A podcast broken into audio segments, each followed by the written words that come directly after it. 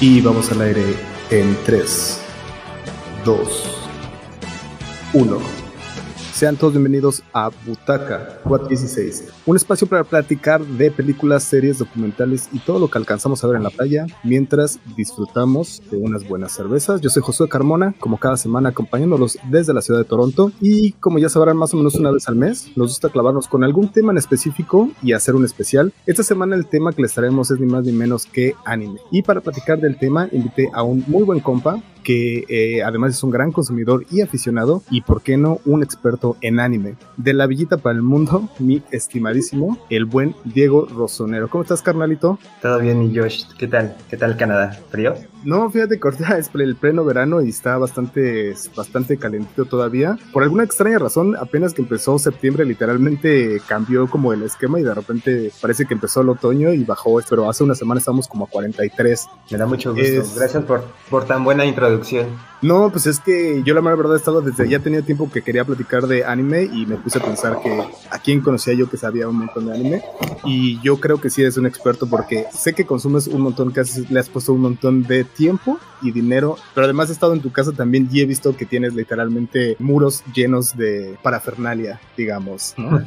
así es, así es. Sí, el anime es una de mis pasiones que empezó desde muy chiquito, creo que fue como de mis primera, mi primera pasión antes del fútbol, que también es algo que, que amo, pero bueno, la verdad es que eh, el anime es algo que conecté de manera inmediata, que empezamos a, que empecé a consumir desde muy pequeño, tuve como un acercamiento increíble con él y desde ahí pues me quedé enamorado y enganchado. Y aunque en México era muy difícil, bueno, en mi generación era muy difícil conseguir anime o manga o leer estas historias que, que llegaban pues desde Japón, eh, pues era para mí buscarlos, era como algo súper interesante, entonces pues fue increíble ir creciendo con esto y ver la evolución que ha tenido durante este tiempo. Está bien chido, exactamente una de las cosas de las que queríamos, quería platicar. Para empezar, quizá deberíamos de tratar de explicar qué es, qué es el manga y aunque parecería muy sencillo, a la hora de tratar de explicarlo, la cosa se puede poner un poquito complicado, ¿no? Voy a tratar más o menos de explicarlo y por ahí más o menos me, ayudas o me avisas si estoy o a lo mejor tengo un concepto totalmente equivocado, por ahí me, este, me avisas. Si hablamos de una manera muy simplista, en el mundo occidental,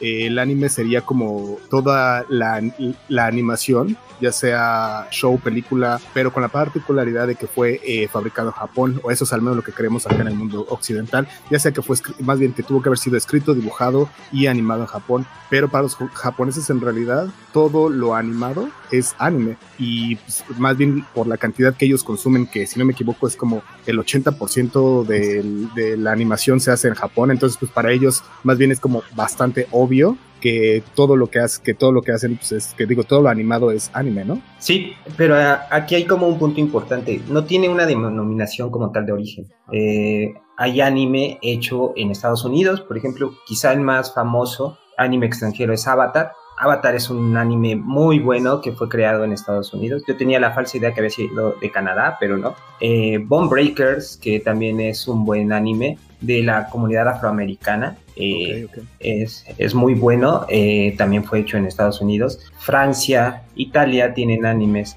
Brasil tiene algunos animes, pero bueno, creo que eso es como muy importante, tienes toda la razón. Eh, para ellos cualquier, cualquier animación es anime, sin embargo, creo que el distintivo es, son los rasgos y las características de los personajes, eh, el estilo de dibujo con el que puedes diferenciarlo hacia un band de cine que es de Bélgica y de Francia, o hacia una animación occidental que sería, pues no sé, cuál está últimamente de moda, Invencible, por ejemplo. Ah, sí, claro, claro. Que además eh, sí es, es muy, sí, sí, sí, se nota se notan mucho, mucho las, las diferencias ahí, ¿no? Pero que creo que además también como que eh, Invencible o Invincible, que es de lo más nuevo que hemos visto, creo que también agarra como muchas, hay muchas bases también que se notan en el, en, el anime, ¿no? Ah, no sé, por ejemplo, el, lo colorido que es el, que es el anime, yo siento que la, la animación occidental no era tan colorida y que sí agarraron mucho de eso, de los colores, de la animación eh, japonesa, ¿no? Sí, sí, claro. La, esta sinergia que se está creando entre las diferentes animaciones está increíble. Este, pero bueno, el anime, pues como bien dices, eh, tiene como diferentes géneros, igual que el cine.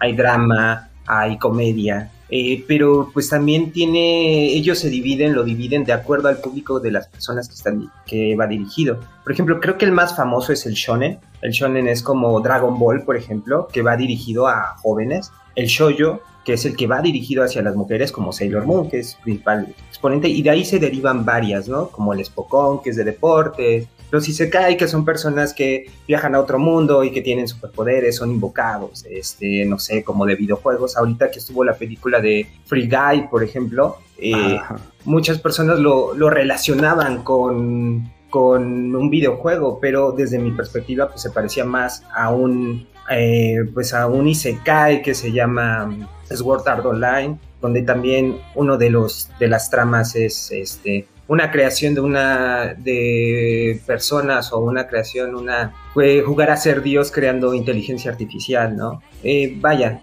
están los Seinen, que son los cómics para adultos, eh, adultos hombres, y los Josei también, que sería el equivalente, que sería para mujeres adultas. Realmente, pues dentro de los géneros hay subgéneros y lo más importante ahí es que lo dividen de acuerdo a la edad de las personas ahorita que en redes sociales pues siempre estás perfilando hacia algo. Estás Ellos lo han hecho, lo han hecho desde los 80. Bueno, me imagino que los 80, bueno, era lo que nosotros alcanzamos a ver. Ya estabas más o menos empezando, ya estabas comentando un poco de que eh, estabas diciendo que te clavaste mucho desde muy, desde muy chavito en estar viendo el anime, pero ¿cómo fue tu acercamiento? O sea, yo por ejemplo, voy a, yo pensaría que mi acercamiento obviamente fue desde Canal 5 y las cosas que veíamos que no teníamos la menor idea de que eran, que eran anime, ¿no? O sea, y yo creo que esto nos va a dar para precisamente hablar de algunos animes clásicos, pero pues no sé, me acuerdo, no sé, llegando a la casa de la secundaria, bueno, de la primaria o ahí, estar como que estaba Remy o le cambiabas y estaban los gatos samuráis y cosas así, ¿no? Pero no sé, ¿para ti fue algo parecido o cómo fue tu, eh, cómo fue que te, que te empezaste a clavar en el anime? Pues mira, creo que mi primer acercamiento al anime eh, fue igual que de todos los niños, viendo Canal 5, que era el único canal que había, y Massinger Z, ¿no?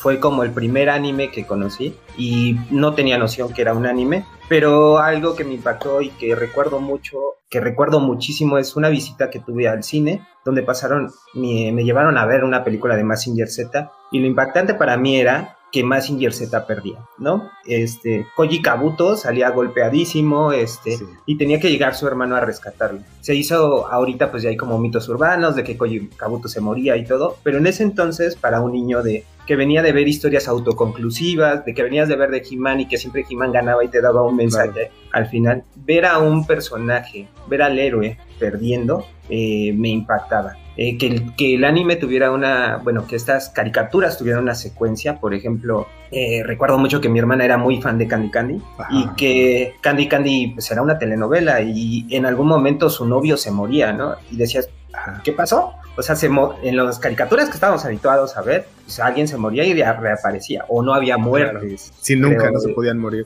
Sí, no, claro, eh, Heidi estaba la, esta chavita que tenía, que estaba en silla de ruedas por un montón de, pues, o sea, tenía bastantes problemas y tenían pedos de veras bien, bien cabrones, ¿no? O sea, el, el hecho de que, por ejemplo, eh, lo que decía este Remy, era, era, un drama, o sea, las novelas mexicanas quedaban pendejas con, con, con comparándolo con Remy, ¿no? Sí, hace poquito me interesó volver a ver Remy y no me recordaba que capítulo 1, primer minuto así, eh, su papá lo vende. O sea, es, dices, ¿qué pasó, no? O sea, no era para niños. Entonces, bueno, es, Algo, es algo que era muy impactante para mí y supongo que para todos. Pero creo que el gran boom del anime en, México, o por lo menos en Latinoamérica, se llama Caballeros del Zodíaco. Eh, cuando llegan Caballeros del Zodíaco, eh, todo explota, ¿no? Vienes a ver unos personajes, unos jóvenes que se pegan, se, hay sangre, eh, la historia es un poquito más profunda, te enseñan mitología,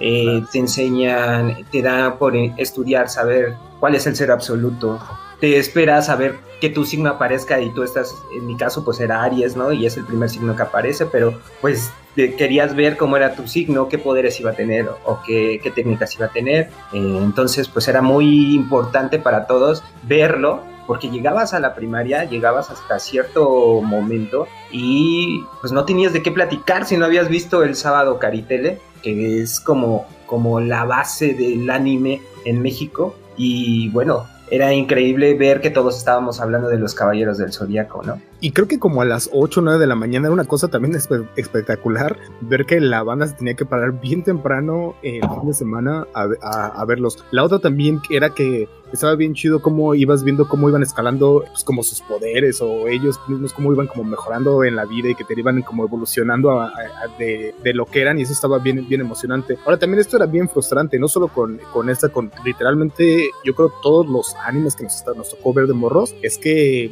llegaban, llegaban a un punto donde decías, no mames, la historia está bien buena y cuántas veces nos tocó ver que repetían la historia, ¿no? Una y otra vez. Y no solo con esa, nos tocó literalmente con todas, o sea, un poco más adelante nos tocó ver con, con Dragon Ball y con cuánta historia se, nos, se, aparecía. Pero te iba, te iba a hacer una pregunta, ¿tú tienes idea de cómo es que estas historias llegaban a la televisión mexicana? Pues una experiencia que me tocó en 11 niños, por ejemplo, eh, es que te mostraban, o sea, llegaban y te decían, todas estas producciones son chilenas, ¡pum! y te ponían un lote de producciones chilenas y de ahí pues pasaban, las veíamos, obviamente había alguien que las curaba antes de que llegaran al proceso de producción y ya ahí decías, bueno, esta se queda, ¿no? Caso buenísimo, 31 minutos, bueno, pero eso es como otro tema. Pero te llegaban los lotes de televisión latinoamericana, los lotes de de cine. Entonces, eh, supongo, quiero creer que en esos momentos llegaban eso. Sin embargo, hay que tomar en cuenta que los Caballeros del Zodíaco ya habían sido un boom en Europa. Eh, ah, Italia, Italia, Francia, ya, había, ya estaba viviendo el boom de los Caballeros del Zodíaco. Entonces, por qué año, quizá por ahí. ¿Cómo por qué año habrán llegado a México? Pues yo recuerdo haberlos visto ya en los noventa y tantos y pues a Kurumada ha de haber hecho Caballeros del Zodíaco, yo me imagino que en el 82. Entonces, o sea, o sea, si nosotros lo, tratamos de relacionar con nuestras vidas, hay que, por ejemplo, hay que como dejar claro que más o menos somos de la misma generación, eres 83, si no me equivoco, ¿no? 83, 83, yo soy 84, somos más o menos de esa, de, esa generación, de que, pues entonces sí lo estábamos viendo cuando íbamos a lo mejor como en sexto de primaria, por ahí, si no me equivoco, como tenemos como unos 12 años. Cuarto de primaria, cuarto de primaria. Ah, fíjate, unos 10 años teníamos entonces. entonces, pues sí, ya fue a mediados, principios mediados de los 90, entonces sí estamos hablando que llegó 10 años, tarde 10 años tarde a, a, México comparado de cuando salió en Japón y cuando, como dices tú, a lo mejor 5 años, 3 años antes, ya estaba siendo eh, famoso. pero eso también nos muestra otra cosa bien importante que es la, globaliz la globalización, como no existía como tal en ese entonces, ¿no? No era como que te podías meter en ese entonces a internet y ver qué era lo que era popular o había chats o había grupos de X o Y en, en internet. Todavía no existía, todavía no existía el internet como lo conocemos no, ni nada parecido al internet como lo conocemos ahora, ¿no? O sea, era, sí, ¿no? Y aunque a lo mejor tuvimos nuestros primeros cursos de computación en la secundaria, no había nada comparado donde podríamos encontrar algo que nos estaba, eh, que nos hiciera, eh, que nos sí, que pudiéramos encontrar más cosas de, de, estas cosas que nos estábamos viendo en la televisión en ese entonces, ¿no? Sí, y aquí sucedió algo como muy importante. Eh, después de que las televisoras vieron el boom de los Caballeros del Zodiaco, empezaron a pelear entre ellas para traer animes de más calidad y ganarse el rating porque era un público importante. Eh, ahora es muchísimo más importante, obviamente, pero en ese entonces eh, me acuerdo muchísimo que TV Azteca trajo Sailor Moon, eh, trajo las guerreras mágicas, trajo Dragon Quest, que es, aquí le pusieron las aventuras de Fly, que Fly se llama Dai, y pues una anécdota es que Akira Toriyama, el creador de, de Dragon Ball, es el que diseña los personajes, diseñó los personajes de un videojuego que se llama Dragon Quest, que incluso en Japón es más importante que Mario Bros. Nosotros siempre aquí en Occidente creemos que Mario Bros. es el juego, pero allá el RPG, el roleplay gaming, eh, más importante es Dragon Quest y tiene un día especial y Final Fantasy. Entonces, vaya, eh, son cosas que nos empezaron a llegar. Mientras que eh, TV Azteca le apostaba muchísimo, pues Televisa empezó a traer pues diferentes series, ¿no? La más importante, obviamente, de las más importantes, pues los supercampeones, trajo Ranma y trajo Dragon Ball, eh, la primera de Dragon Ball, aunque le habían puesto Cero y el dragón mágico o algo así aquí en ah, México, la primera versión. Cuando ya la comercializan de una manera y ven que tiene potencial, pues ya le ponen el nombre original, que es Dragon Ball, y Goku que le habían puesto Cero, porque ya ves que aquí en México nos gusta cambiarles nombres a los personajes, no nos gustaba, lo pusimos poner, ¿no? Pero pues tienes mucha razón, no había manera de, de consumir anime, tenías que irte hacia la piratería, hacia ciertas cosas y empezaron a ver algunos fanzines de personas que les agradezco mucho, quien quiera que sea, todas esas personas que hacían sus fanzines, que nos dejaban sacarles fotocopias que para ver las guías de Dragon Ball que venían de Editorial Planeta, eh, los fanzines publicados en México como Domo, por ejemplo, que era, tenían, ahora que lo relees, tiene pues muchísimas faltas de ortografía, te daban teorías de fans, o sea, era como un Reddit, por ejemplo, pero impreso en fotocopias que nosotros pues eh, teníamos que consumir si queríamos saber qué seguía después de la historia de que los Caballeros del Zodíaco, el primer anime, terminaba cuando acababan con Poseidón. Entonces no tenías ni no tenías idea de que seguía la saga de Hades, ¿no? Entonces decías, ¿qué sigue? ¿Qué pasa? ¿A poco aquí se acaba con Poseidón? Y había algo más, ¿no? Entonces estas cositas pues era lo que hacía a los otakus viejos a lo que nos, nos teníamos que enfrentar. O cosas como mal traducidas, cosas que te encontrabas muy raras. Yo, por ejemplo, me acuerdo haber ido, no había tampoco ese tipo, de lo que existe ahora ya como las convenciones y eso, no existía en aquel entonces. Yo me acuerdo haber ido alguna vez alguna cosa que le llamaban como convención, pero eran solo los boots de cosas así, gente vendiendo los juguetes y, te vendían las películas. Todavía en ese entonces en VHS y te decían, esta es, no sé, y Dragon Ball, estaba solamente, todavía estaba solamente la saga de Dragon Ball en la televisión y era lo único que estábamos viendo y te vendían como alguna eh, película de, pero de Dragon Ball Z que además, o sea, no entendíamos, o sea, me, me acuerdo haber visto como algunas cosas que, eh, como Trunks, y decías, no, no, no sé, no tiene sentido porque, eh, porque eran películas y el Trunks a veces estaba morrito y a veces era adulto, entonces decías, ¿cómo? O sea, ¿quién es y cuál? No, cosas así no tenían ningún sentido y, y empezarlo a poner en un rompecabezas tardabas mucho porque muy posiblemente como las piezas que ibas encontrando no iban a encajar unas con las otras, ¿no? Exacto. Como anécdota te cuento que mi primera convención fue una que se llamó Eh, fue en el World Trade Center, carísima. Cuando llegué, y es una de las cosas que me arrepiento, me dieron un man, eh, me dieron un cómic número uno de Spawn, que me lo, y estaba Todd McFraer, y Todd McFraer eh, me lo autografió, que es el creador de Spawn, y por mi casa ese, ese cómic estuvo rodando, estuvo en el baño, estuvo en muchísimas cosas, perdidísimo, ¿no? Pero bueno, ya, yo llegaba a buscar anime, ¿no? Sabía sabía que... si encontraste eso, ¿qué le pasó a ese spawn número uno afirmado? No, no, está, está, está perdidísimo. Pero es que no fue solo uno, o sea, iba, yo iba con mi hermano, entonces se perdieron dos, ¿no? O sea, sí es como de... Ah, pero bueno, eras nosotros que éramos otakus. O sea, yo desde ahí ya me podrías considerar un otaku. Eh, coleccionaba álbumes, álbumes de los supercampeones de Dragon Ball y solamente me interesaba lo que, lo que yo veía, ¿no? Caballeros del Sol. Llego a esa convención y empiezas a buscar y pues te das cuenta que hay un mundo, un entorno, una serie de personas que comparten tu afición y que empieza a ser como una especie de tribu urbana pero lamentablemente pues esta tribu urbana en mi época no era tan cool como es ahora. Entonces, no, todo, era todo lo contrario de cool, de hecho. O sea, yo te voy a ser sincero, yo francamente dejé de, ver Dragon Ball y dejé de ver los por muchos, o sea, dejé de ver porque ya como la, vida ya no, el, estilo de vida que llevaba en ese entonces ya no iba con, con, estar viendo o estar buscando, como dices tú, eh, ese, ese tipo de, historias o cosas ya no iba con eso. O sea, sí tiene mucha razón. No, no, no era nada cool, de hecho. Sí, no, no era nada cool andar diciendo que te gustaba Goku ya cuando tenías 16 años. Ya no era la onda. Sí, sí, claro. Era muy difícil.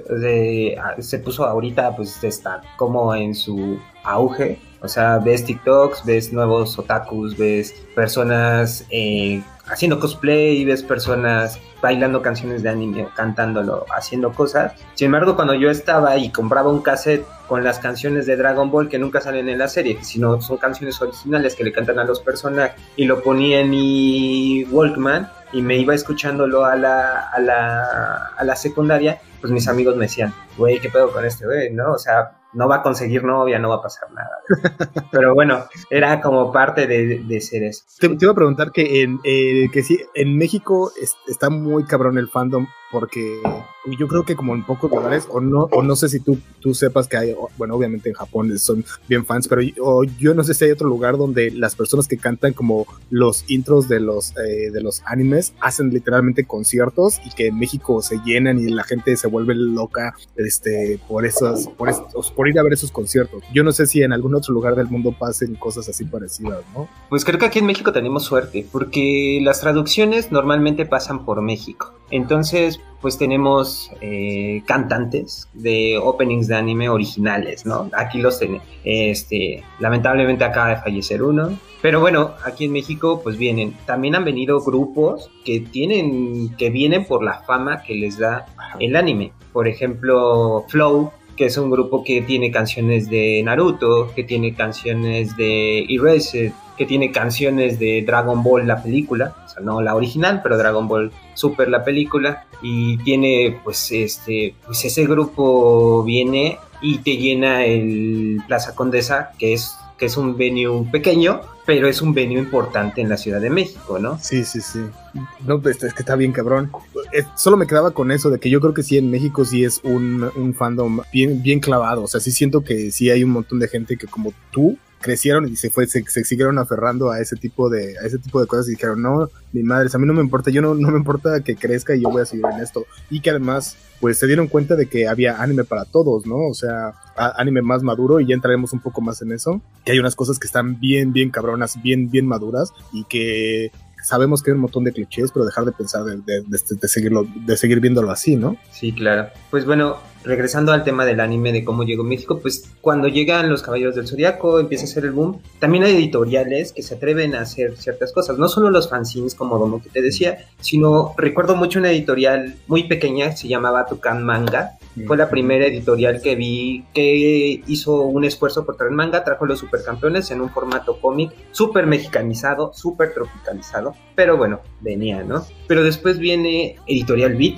ya fallecida también, Editorial Beat sacó su propio formato de, Dragon Ball, que era un cómic, literal, pero lo tenías que leer en formato japonés, que es de derecha a izquierda, pero era un cómic, ¿no? Y cuando entrabas a la última página decía, hey, tienes que leerlo al revés. El tamaño, era, era, todo, eh, eh, era todo igual, ¿no? O sea, el, grosor y todo era eh, igual, era una copia precisamente de los, de los mangas, ¿no? En ese entonces no, porque primero lo sacó en formato cómic. Después sacó algo ah. que, que nosotros los coleccionistas y aficionados le llamamos formato bit, que es un formato muchísimo más chiquito, y se atrevió a traer historias que nunca habían salido en televisión. Por ejemplo, DNA de Masakatsu Katsura, eh, que es la historia de, rápido, a grosso modo, es un güey que viene del futuro a, matarlo porque tuvo 100 hijos, porque se convirtió en el mega playboy, y entonces sus 100 hijos va a tener 100 hijos más, esos 100 hijos más, 100 más, entonces va a haber sobrepoblación mundial, ¿no? Fin de, de la historia, del resumen. Pero bueno, se lo traen y es un formato muchísimo más pequeño,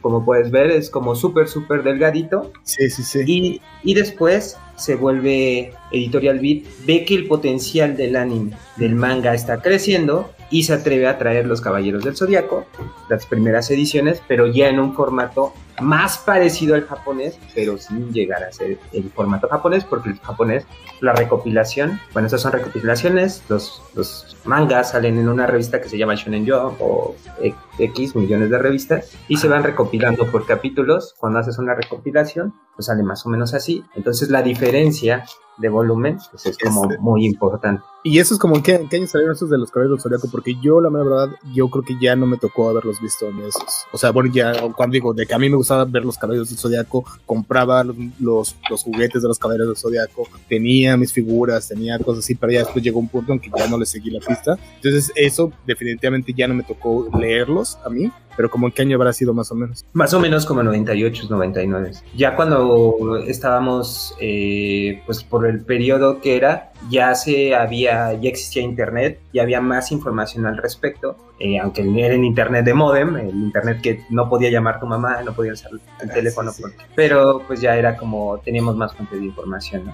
oye, y de eso, por ejemplo, ¿cómo se traduce, cómo lo ves tú ahora a, cosas ya más nuevas como, y estoy pensando en, en, una, en un anime, en una película que vi hace poco que se llama World Bubble Up Like Soda Pop. No sé si la llegaste a ver, era una película que habla de de haikus. Entonces la, la película va, va toda eh, a partir de haikus. Entonces es una historia bien chida que se me hace a veces como nunca, yo al menos soy una persona que nunca se clavaría con los haikus o cosas así, pero cuando veo este tipo de películas, sí dices, está bien cabrón la historia, están, los dibujos están bien chidos, las animaciones están eh, muy chingonas. Eh, ¿Cómo ves como estas cosas nuevas que están sacando ahora? que siento que ya no se ven con ese tanto ese tipo de anime que como los que veíamos cuando estábamos más morros o con lo que seguíamos cuando estábamos creo que hay anime para hay anime de todo o sea Sinceramente creo que el anime puede darte algo muy hermoso o te puede dar algo muy grotesco. Y ese es el, grave, grave problema que tiene porque mucha gente, pues la verdad es que, como sabemos, pues vende más lo grotesco, vende más el miedo, vende más el terror que algo que se hace con toda la pasión del mundo, ¿no? Estudios Ghibli contra un hentai, Este, va a ganar el hentai y toda la gente va a decir el hentai y las caricaturas que ve tu hijo este, son, mal, son malas porque te va a dar más clics, te va a dar este, y, lo que pues, decíamos, los clichés, los clichés, y como dices tú, sí hay de todo, y hay un montón, y, y, y, hay un montón de cosas que sí son violentas, sangrientas, y algunas de esas a lo mejor son muy características precisamente del anime japonés, ¿no? O sea, cuando ves cosas como, como Kill Bill y ves como la sangre, como brota y así, como si, si lo relacionas con una cosa de anime japonés, ¿no? Exactamente. Por ejemplo, puedes encontrar un anime de trompos, por ejemplo, como Beyblade, que son trompos girando y peleándose y que lo hacen épico. O hasta encontrar a un adulto mayor que en su familia no lo quieren y un día cae un ovni y lo convierten en robot y se convierte en el salvador de la tierra, que es Inuyashiki, por ejemplo. Entonces, pues realmente tan solo es que tú te sientes y digas, ¿qué género me gusta? Eh, vamos a ver qué hay de esto, ¿no? Pero tienes razón, el estudio Ghibli eh, ha hecho cosas hermosas, no solamente el estudio Ghibli, Ghibli, hay muchísimos, muchísimos animes hermosos ahorita en emisión, o me parece que ya terminó este martes su emisión, pero hay un anime que se llama To The End, que es de un, pues, una esfera que llega a la Tierra y que va captando las emociones de las personas y se va convirtiendo en las personas y que necesita conocer a más personas y saber texturas, sabores para poder conservar el mundo. O sea, hay cosas realmente hermosas que te llegan, que lo puedes ver y que de primera instancia dices, wow, o sea, está increíble esto, o cosas que te pueden divertir muchísimo, o cosas que puedes decir, güey, ¿qué estoy viendo? Estoy viendo, esto es real, o sea, estoy viendo una, un anime o una caricatura o una serie unas chicas que su deporte es pegarse con las pompas, o sea, eso es, eso es lo que estoy viendo, pues sí, realmente hay para todos los gustos y todos los géneros. Eh, sí, sí, sí, ¿hay alguno que te hayas, este, como clavado últimamente y que le hayas metido un montón de tiempo que digas, a ver, no, porque yo hace poco, si no me equivoco, era One Piece, que lo, traté de empezar y yo creo que me quedé, no sé, como en el 12 o algo así, dije, no, eh, o sea, ya no, ya no estoy, ya no estoy en edad de, de, poderle dedicar tanto tiempo a una cosa porque te das cuenta y creo que cuando yo chequé, si no me equivoco, eran como 132 episodios o algo así en ese entonces y me, si no me equivoco hay muchísimos más todavía, ¿no? O sea, es, son muchísimos, hay cosas muy, muy largas, ¿no? ¿Hay algo últimamente en lo que te hayas clavado y que digas, bueno, a ver, chingue su madre, le voy a meter un montón de tiempo a esto? Pues creo que sí. Eh, Shingeki no Kyojin, eh, el ataque de los titanes, es algo que yo solamente había visto el anime. Eh, el anime pues va muy espaciado, o sea, por temporada, y de hecho todavía falta la temporada. La segunda parte de la temporada final falta. Sin embargo, no había leído el manga, no había visto las side stories que, que existen, todo este entorno que, que todos los aficionados, ya sea otakus o, o fans de Star Wars o nuevos aficionados al universo Marvel cinematográfico, se están creando. Entonces, hay muchísimas historias que te hacen llegar y empiezas a ver. Pero creo que además de eso, le metí muchísimo hace poco a una serie que se llama Psycho Pass. Psycho Pass es un una serie futurista. Eh, no sé si podría llamarla similar a Kira, porque no, no es un mundo destruido, sino es un mundo que ya es controlado por, por personas o por una inteligencia artificial y va muy en torno a lo que estamos viviendo ahora, redes sociales, cómo eh, la, las inteligencias artificiales te van guiando hacia dónde debes de ir. Viene como muchísimo clavado, pues ya clavándonos eh, en literatura eh, en literatura viene clavado en Un Mundo Feliz, por ejemplo, o en 1984. Entonces te da como muchísimos autores que, que, en tu día a día, que no, que no son, que tú que te gusta leer o te gusta la, literatura, pues empiezas a revisar, vienen muchísimas citas muy interesantes. Me decía, eh, me decían mucho que se parecía a Criminal Minds, pero pues con un, con un toque de anime, pero todavía es un poquito más profundo, las siguientes temporadas van mejorando, vas viendo cómo van las cosas, entonces vaya, eh, esos son los dos últimos animes donde más, más me he clavado, porque me dan mucha carnita de sacar.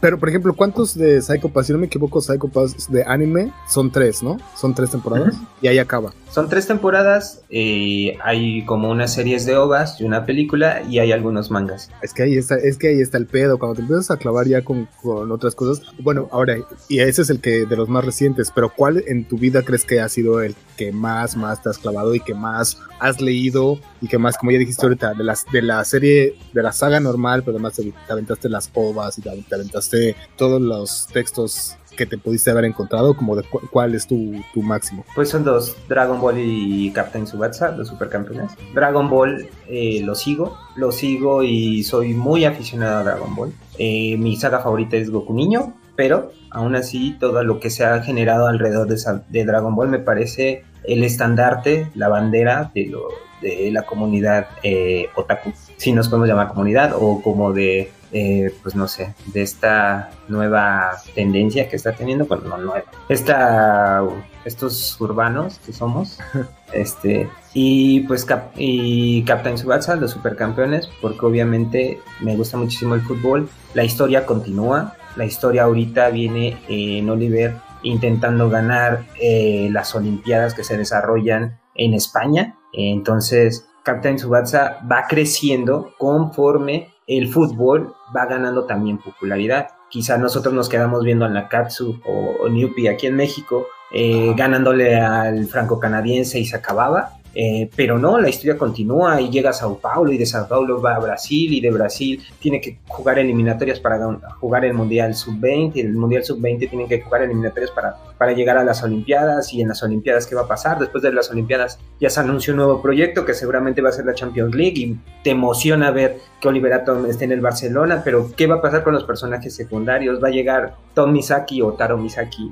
Eh, ¿Va a llegar al Paris Saint Germain? Eh, finalmente Benji Price o Genzo, o Genzo Wakayabashi va a llegar, se va a cambiar del Hamburgo, de donde ya lo corrieron, y va a irse a jugar al Bayern Múnich, o Steve Huga, que estaba jugando eh, en, no sé, en la Juventus, y que lo mandaron a un equipo de tercera división porque no daba el ancho en el, en el primer equipo, va a regresar y va a jugar la Champions. O sea, todo ese entorno es donde estoy súper clavado, lo sigo día a día. Y pues box, jajaime no hipo, sigo la historia porque como buen mexicano nos gusta el box y hay que seguir toda la historia de, este boxeador de Macanauchi. Ah, está chido. No, fíjate, esa última no la había escuchado, la, la verdad. Y sí, también como dices tú, yo también con uno de los supercampeones o Capitán Subasa, también me quedé, este, me quedé, sí, pues definitivamente que estaba con el Newbie y toda esa historia de que, pues más bien ya no le seguí rascando, pero pero pues no me quiero imaginar cuántas horas, cuánto has estado buscando o, así. ¿Hay alguna cosa que hayas, que te haya costado un montón de trabajo que por,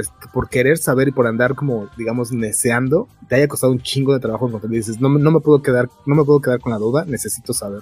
Sí, me pasa mucho cuando necesito, cuando encuentro un anime que termina una temporada y necesito spoilearme para saber qué sigue o leer si ha, habido algunos cambios. Eh, sobre todo con Shingeki no Es donde más me he spoileado y estaba revisando. Pero eh, generalmente me gusta, mi orden es ver el man, ver el anime, leer el manga y hay algunos que tienen libros, que es una novela una novela ligera, entonces me clavo también leyendo los libros y pues bueno, terminas con, algo, con un universo dentro de ti de esa historia que termina y dices, vaya, le encuentro similitud a este libro de literatura clásica, eh, esta serie que acaba de salir de Netflix, esta película que acaba de salir. Entonces empiezas a relacionarlo con tu vida, te das cuenta que no es solamente entretenimiento, sino que te está dejando algo que puedes implementar en tu día a día, que puedes implementar en tu vida diaria o incluso en tu trabajo. Eh, una de los de nuestros artes eh, en digital, bueno, trabajo en comunicación digital, y de nuestros artes más chuleados vienen de inspiración de un, de un, de un anime que vi, que es de un videojuego que se llama Persona 5. Entonces es algo así que puedes implementar y que puedes eh, pasar a tu día a día y que todas tus influencias te van creando, vas creando una identidad propia que no, no cae en clichés, no la puedes encasillar en, un, en una sola etiqueta, sino que vas creando y vas eh, volviéndote multidisciplinario en esta parte. Oye, ya mencionabas un poquito de algo que salió en. Eh, de las cosas que salen en Netflix, decías, pero ¿ha sucedido de que en los últimos quizás cinco, un poquito más, cinco años quizá, que han querido adaptar muchas historias del anime o de historias eh, de manga japonés a, occidentalizarlo y hacerlo películas, ponerlas en Netflix y así. ¿Qué tal? Hay, bueno, por ejemplo, uno, de los grandes fails, podría decir que Death Note, por ejemplo, eh, bastante gacho, pero hay algunos, o cuáles, cuáles son que sí te han gustado o que no te han, que no te han gustado. Pues realmente de que haya tomado Estados Unidos y que Netflix haya hecho, ninguno me ha gustado. Tengo mucha esperanza en que nuevo live action que están sacando de Cowboy Bebop sea muy bueno. Eh, sin embargo, creo que les hace falta como algo. Ah, sí ha habido buenas tropicalizaciones, pero yo las que, me han gustado son adaptaciones japonesas de, de, su manga. Por ejemplo, está Erased, que ya había platicado con esa, es muy buena. Si ves incluso eh, en Netflix, está en Netflix. Está tanto el anime como el live action. Y si lees el manga, los cuadros son calcaditos. O sea, ah. el vestuario de personajes es calcadito. La mochila roja es, es la tienes que identificar. Por ejemplo, ahorita vi que pusiste Ghost in the Show. Eh, yo creo que, pues, eh, digamos que no es Scarlett Johansson, ¿no? Que, era lo principal, que criticaban que porque Scarlett Johansson, ¿por qué si tenía que ser un personaje asiático? Claro. Sin embargo, si ves esa película, te cambian exactamente las escenas más importantes, que es el final, ¿no? El final de, de la película no es lo mismo que, lo que pasa en, la, en, en el OVA, en esta...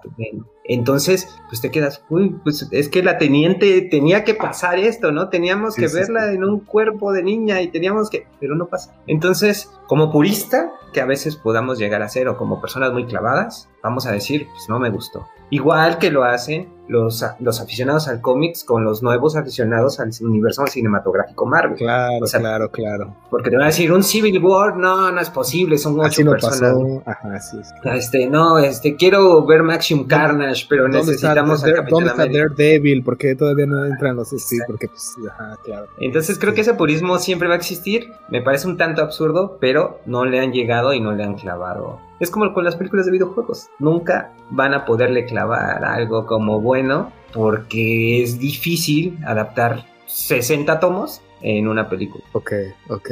Bueno, eh, pues creo que más bien va llegando la hora de que ya nos empiece a hacer algunas recomendaciones que tenemos que ver y por qué tenemos que ver. Vale. ¿Cuáles son tu, más bien tú dime, cuáles son tus favoritos? Y yo te respondo con una que sea similar que me guste mucho. Va, va. Mira, platicábamos hace rato de las cosas que, que cuando, cuando estábamos niños creíamos y veíamos como las caricaturas y creíamos que eran cosas para, para niños y cuando crecimos quizá no, todos, no toda la gente entiende que puede haber caricaturas para adultos, pero cuando vi la tumba de las luciérnagas, él dijo, o sea, él, no recuerdo que muchas cosas me hayan hecho en la vida hacer hecho tanto sentimiento como la tumba de las luciérnagas. Entonces, no sé, por ejemplo, esa es una cosa que a mí me latió un montón, pero yo creo que no me, no me, no me volvería a, aventar a verla otra vez. O sea, está muy cabrón. La tumba de las luciérnagas siempre eh, la comparan con Bongiorno Pinchipesa, ¿sabes? O sea, es como una oh. historia un poco similar. Pero pues hablando de ese tema, eh, de Estudio Ghibli, eh, me gusta mucho también que se desarrolla durante la Segunda Guerra Mundial, aunque es diferente, El cielo se levanta. Me gusta bastante, es de un diseñador de aviones, entonces cómo vive él la Segunda Guerra Mundial. También toca un poco el tema de la bomba atómica, con parte de su esposa, pero es como consigue su sueño de hacer aviones, pero como al final su sueño eh, no es tal cual como él lo había eh, pensado y como al final se siente un tanto derrotado porque su diseño ah, fue derrotado obviamente por, por, los, eh, por los aliados, ¿no? Entonces la recomiendo mucho. Eh, también es de estudio Ghibli y es, es, es muy, muy bonita. ¿Sabes allá en México dónde la se puede ver? Acá, acá en, en Canadá yo la vi en, en, Amazon. La tienen en Amazon, es esa que comentabas. no, más difícil. Está en, está en DVD en, en Mixup, en Blu-ray y DVD. Ahí lo he visto, no sé si haya streaming. ¿Dónde dejas a Robotech? Pues es que es todo un género, o sea, el género mecha, que es más Z, Robotech, eh, Gundam, por ejemplo, eh, es muy impresionante, o sea, es algo que vaya, que nos daría muchísimo tema. Por ejemplo, la influencia de Guillermo del Toro en Pacific Rim, pues viene de este, de este género, ¿no? Y su clavadez también, ¿no? Exacto. Power Rangers también es un subgénero del mecha. O sea, realmente sería como hablar muchísimo, aunque Robotech, eh, Macros, eh, en realidad tiene varias series, creo que, que sí también marca un parteaguas aquí en México. Eh, hizo muchísimos aficionados, aunque en Japón creo que no es tan célebre como lo, lo es eh, Gundam. Incluso Gundam tiene una figura a escala eh, impresionante que seguramente han visto en videos o si han tenido la oportunidad de ir a Japón, pues la han visto en vivo y, es impresionante ver todo eso. Entonces el género mecha da para muchísimo, muchísimo, muchísimo hablar de eso, ¿no? Otra de las cosas que me ha gustado muchísimo y tampoco me he clavado mucho, o como yo sé que mucha gente y que es imposible clavarse en tanto, Evangelion. Y volvemos a lo mismo también, en lo mismo que es el, las caricaturas o el anime para adultos, porque no creo que, no sé qué, qué, tan joven tendrías que ser o no para poder, este, para poder ver algo o, totalmente entenderle o ver, ver, Evangelion, no sé, o sea, hay unas cosas bien cabronas ahí que entran ya en muchas cosas de moral, de, de la vida y la muerte y, mucho más, y ya, ya si cada todas las cosas que tú, del modo en que tú lo entiendas, ¿no? no sé, todo está bien cabrón, ¿no? Evangelion en Nuevo Testamento siempre decíamos, bueno, cuando yo en la, cuando era un ataku joven, decíamos que era el Nuevo Testamento porque o te gustaban los Caballeros del Zodíaco o te gustaba Evangelio, ¿no? Era como una lucha, era como Blue Oasis, este Café Tacuba Caifanes, cosas así. ¿Y tú te eh, América Chiva. Este, no, porque pues a mí me gustaban los dos, o sea, yo tomaba lo mejor. Yo le iba en ese entonces, yo era como X, ¿no? Me gustaba la cuca, no sé, algo así. Pero bueno, algo similar a Evangelion que les puedo, que te puedo recomendar es, me voy a arriesgar, Madoka Mágica. Madoka Mágica la van a ver, es una serie de Magical Girls, que son estas chicas que se transforman, pero con, un, con una estética visual súper bonita, que el, el giro de la historia eh, les va dando como muchísimo más y empiezas a entrar también en estos temas no tan clavados como Shinji o como Asuka, pero si empiezas a clavarte en depresiones, empiezas a clavarte en personalidades, quieres empezar a dar, entrar a la serie y dar una cacheta y decir, wey, haz esto, ¿no? Deja de estar llorando, haz algo. Entonces se la recomiendo mucho. Eh, visualmente es muy bonita y es un poquito clavadita también. Va, va, va. Allá, allá hay varias de las que ya platicamos, los caballeros del zodiaco. Yo sé que eres muy, muy clavado de los caballeros del zodiaco. Ya hablamos un poco de Ghost in the Shell. Ah, de otras de las que estaban en mi lista. Creo que por ahí quería ah, una que me gustó bastante: eh, eh, Full Metal Alchemist. Full Metal Alchemist es hermosa, sobre todo el Brotherhood. Y no te podría. ¿no? Te podría decir que, pero sonó mucho hace poco que Disney, Disney compró una, copió la historia de Full Metal para una película de animación. No la he visto, pero, pero pues, si es de estudio, si es de Disney, no lo duraría por mucho. Similar a Full Metal Alchemist, algo que te pueda recomendar.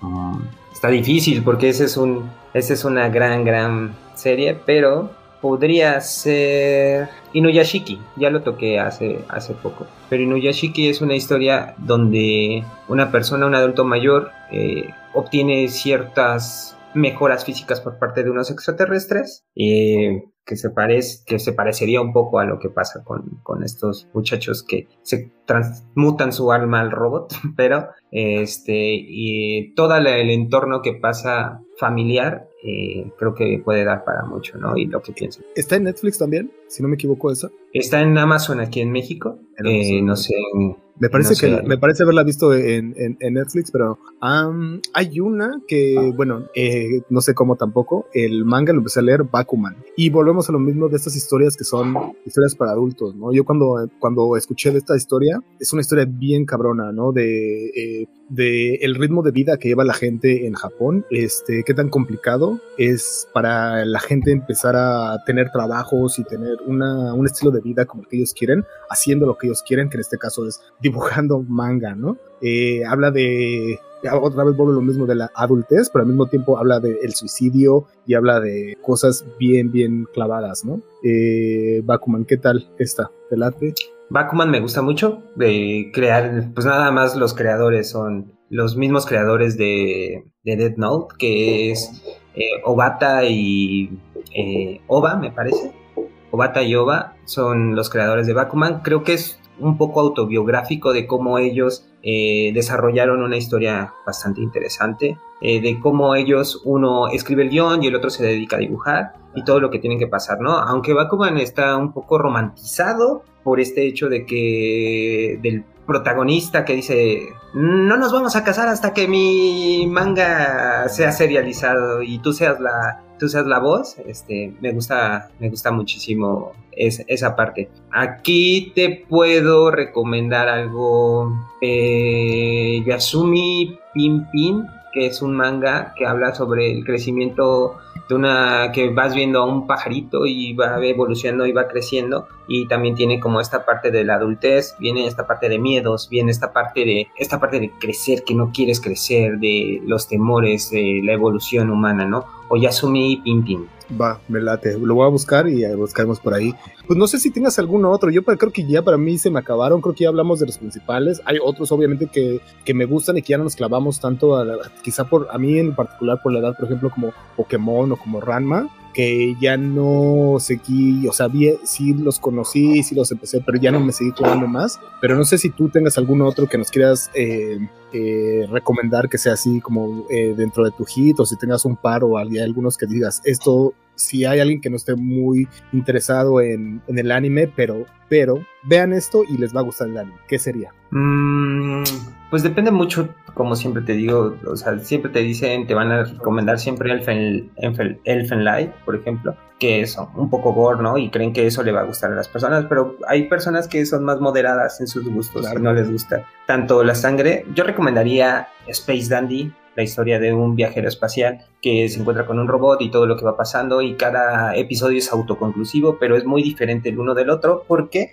Porque lo hace un, un director diferente, entonces las historias son, son bastante entretenidas. Puedes encontrar un musical, puedes encontrar, eh, no sé, muchísimas cosas. También pues les podría recomendar ahorita, de los que están de moda, eh, Tokyo Revenge, un gran, una gran serie de viajes en el tiempo. Ya, con el puro nombre como que me, me, me, agradó la idea. A ver, cuéntame más. Eh, pandillas, unas pandillas, una persona que tiene la habilidad de viajar en el tiempo regresa a su ser de 16 años para evitar eh, el asesinato de su novio, ¿no? Para tratarlo de evitar y cómo se tiene que convertir en, pues, en el pandillero líder. Pero los giros argumentales, eh, muertes, la sensación de no encajar en una sociedad eh, está muy, muy padre. está muy censurado porque el loco que tienen es muy similar a la suástica nazi. Entonces en el anime pues ves brillitos y ves cosas extrañas, ¿no? Pero bueno. Ok, me late, me late esas, esas recomendaciones. Oye, y una cosa más te iba a preguntar, usualmente como hay alguna plataforma, Crunchyroll, o alguna plataforma que tú recomiendes que donde la gente pueda ver el anime? Crunchyroll, afortunadamente, ya lo compró Funimation. Entonces estamos muy contentos porque Crunchyroll fallaba muchísimo su app y Funimation es de Sony, entonces pues esta fusión va a beneficiarnos a todos. Pero les recomiendo mucho verlo también en Netflix. Eh, Netflix tiene muy buenas series, series originales. Eh, que están muy buenas o que pueden encontrar cosas muy interesantes como Bistias, por ejemplo, si ustedes son furros y les gusta ver animales y todo y una telenovela de animales, pues ahí pueden encontrarlo. O pueden encontrar algo como Violet Evergrande, Evergrande que también es como muy, muy bueno, ¿no? Entonces, ah, fíjate qué chistoso porque yo iba precisamente a no a recomendar porque igual yo tampoco tengo que, a lo mejor no soy la persona más indicada, pero yo he visto que también, por ejemplo, acá Amazon tiene muchísimas historias que yo nunca, eh, no soy, no estoy muy familiarizado con ellas, pero que veo que tiene muchísimo anime. O sea, tiene una sección bastante grande de anime eh, en Amazon, al menos acá en Canadá sí es una sección grande. Entonces, bueno, si a la gente acá en Canadá eh, quiere checarle, pues yo creo que hay varias opciones, ya como dijiste tú, y sí es cierto, sí he visto algunas cosas en Netflix, está chido. Bueno, eh, si son de las cosas que, sí, a lo mejor no sé, la gente no tiene como para andar este, teniendo varias este, plataformas, ¿no? A lo mejor Crunchyroll, no sé, como cuánto está la suscripción de Crunchyroll. Me parece que está 100 pesos al mes. 100 pesos está, está, Sí, está decente si consumes tanto, si consumes muchísimo anime, que seguramente sí. O sea, las personas que van a estar viendo esto seguramente se van a clavar con la historia y la van a querer concluir. Si te avientas maratones, la puedes ver. Eh, la ventaja que es simulcast, una hora después de que sale en Japón, pues tú puedes verlo, es como la ventaja que tiene. También lo tiene Funimation este y se pelean muchísimo, muchísimo las exclusivas, ¿no? Entonces, ahorita en Crunchyroll puedes ver Tokyo Revenge, que seguramente va a ser el anime del año, o puedes ver, eh, pues no sé, To, Your Eternity, o... Attack on Titan está ahí, ¿no? Si no me equivoco. Exacto, exacto, también está. Yo me quedé precisamente porque al menos acá estaba, si no me equivoco, solo la primera temporada de Attack on Titan en Netflix y me clavé mucho, alcancé a encontrar la segunda por ahí, pero no sé cuántas temporadas son. O sea, sí me quedé muy clavado y dije, ¿dónde la encuentro? Y hasta ahora no he estado como, ya no seguí viéndola porque no la encontré en ninguna plataforma, digamos, o sea, Netflix, Amazon, ya sabes. Obviamente no está en Disney Plus, pero... son tres temporadas y la tercera temporada se divide en dos, entonces podría decirse que son cuatro temporadas. Va, va, va. Va, pues bueno, es hora de despedirnos. No sé si quieras agregar más, mi estimado Diego. No, muchas gracias por la invitación, Josué. Este, gracias por tenerme como especialista de anime, que es una de mis grandes pasiones. Y pues nada, aquí andamos. Si quieren hablar de anime o algo así, pues ahí me buscan en Twitter como Kouchenko. Este, aunque es un Twitter lleno de odio, pero no, no, podemos muy, hablar muy activo en tus redes sociales usualmente y estoy segurísimo que si alguien te da cuerda de que le, de que le platiques algo eh, de anime o que te claves con algo de anime, seguramente le vas a dar, le vas a seguir dando porque yo te conozco y si eres muy activo en redes sociales y seguramente por ahí vas a seguir con la conversación, ¿no? Vale, pues muchas gracias. No, a ti, eh, ya nada más para finalizar, si no me equivoco, y para decirle a la gente y que compruebe de que si eres bien fan, creo que me dijiste que te quería rifar el, el rap de Pokémon, ¿es cierto? Eh, no, no, Pokémon no, no le sé, me quedé en la primera generación en solo los 150. Fíjate, llegarías a los... No, fíjate, yo creí que era 99 nada más. Ah, no, son solo 150 o más que ver. El más era Mewtwo y Mew. Entonces, ya ahorita ya son muchísimo. No habrá rap de Pokémon. No, pero muchísimas gracias. Esto fue Butaca 416. Gracias a todas las personas que nos estuvieron escuchando eh, que nos estuvieron viendo en vivo a través del Facebook Live, a través de YouTube, a través de Twitch. Ah, muchísimas gracias a las personas que nos están escuchando a través de Spotify, Apple Podcast, Google Podcast y todas las plataformas que se puedan imaginar. Ahí estamos. Eso es todo por el día de hoy y adiós.